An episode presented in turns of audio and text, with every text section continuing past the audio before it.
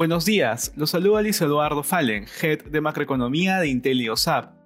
El día de hoy, jueves 17 de junio, los mercados muestran rendimientos negativos luego de la esperada reunión de la Reserva Federal, en la cual se mostró más hawkish de lo esperado. De manera particular, en Estados Unidos los futuros muestran retornos negativos durante la jornada. La tan esperada reunión de política monetaria de la Fed en Estados Unidos por fin concluyó, y si bien se mantuvo la tasa de referencia y las compras mensuales de 120 mil millones de dólares en activos hasta que se logre una mejora significativa en términos de empleo e inflación, fue posible extraer que el retiro de los estímulos monetarios ya estaría en los planes de la entidad monetaria, aunque no sea este año. Por otro lado, entre los principales datos económicos, las solicitudes de beneficios por desempleo de la semana pasada se incrementaron por primera vez en más de un mes, aunque los despidos disminuyen en medio de la reapertura de la economía y la escasez de personas dispuestas a trabajar.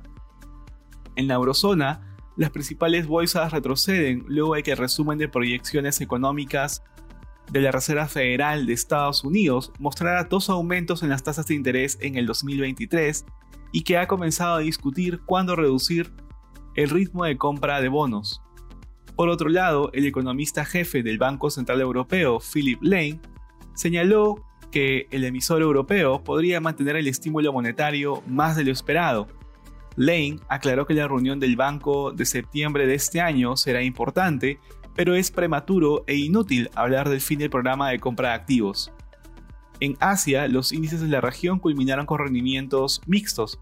El índice de Hong Kong cerró al alza tras el repunte de las empresas tecnológicas, luego de su fuerte caída de la jornada anterior. Por su parte, el Nikkei japonés cayó ante las noticias de la reunión de la Reserva Federal de Estados Unidos.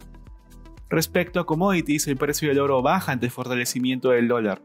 Por su parte, el precio del cobre retrocede a su nivel más bajo en dos meses, también por la subida del dólar luego del mensaje de la Fed. Finalmente, el precio del petróleo disminuye durante la jornada. Gracias por escucharnos y si tuviera alguna consulta, no duden en contactarse con su asesor.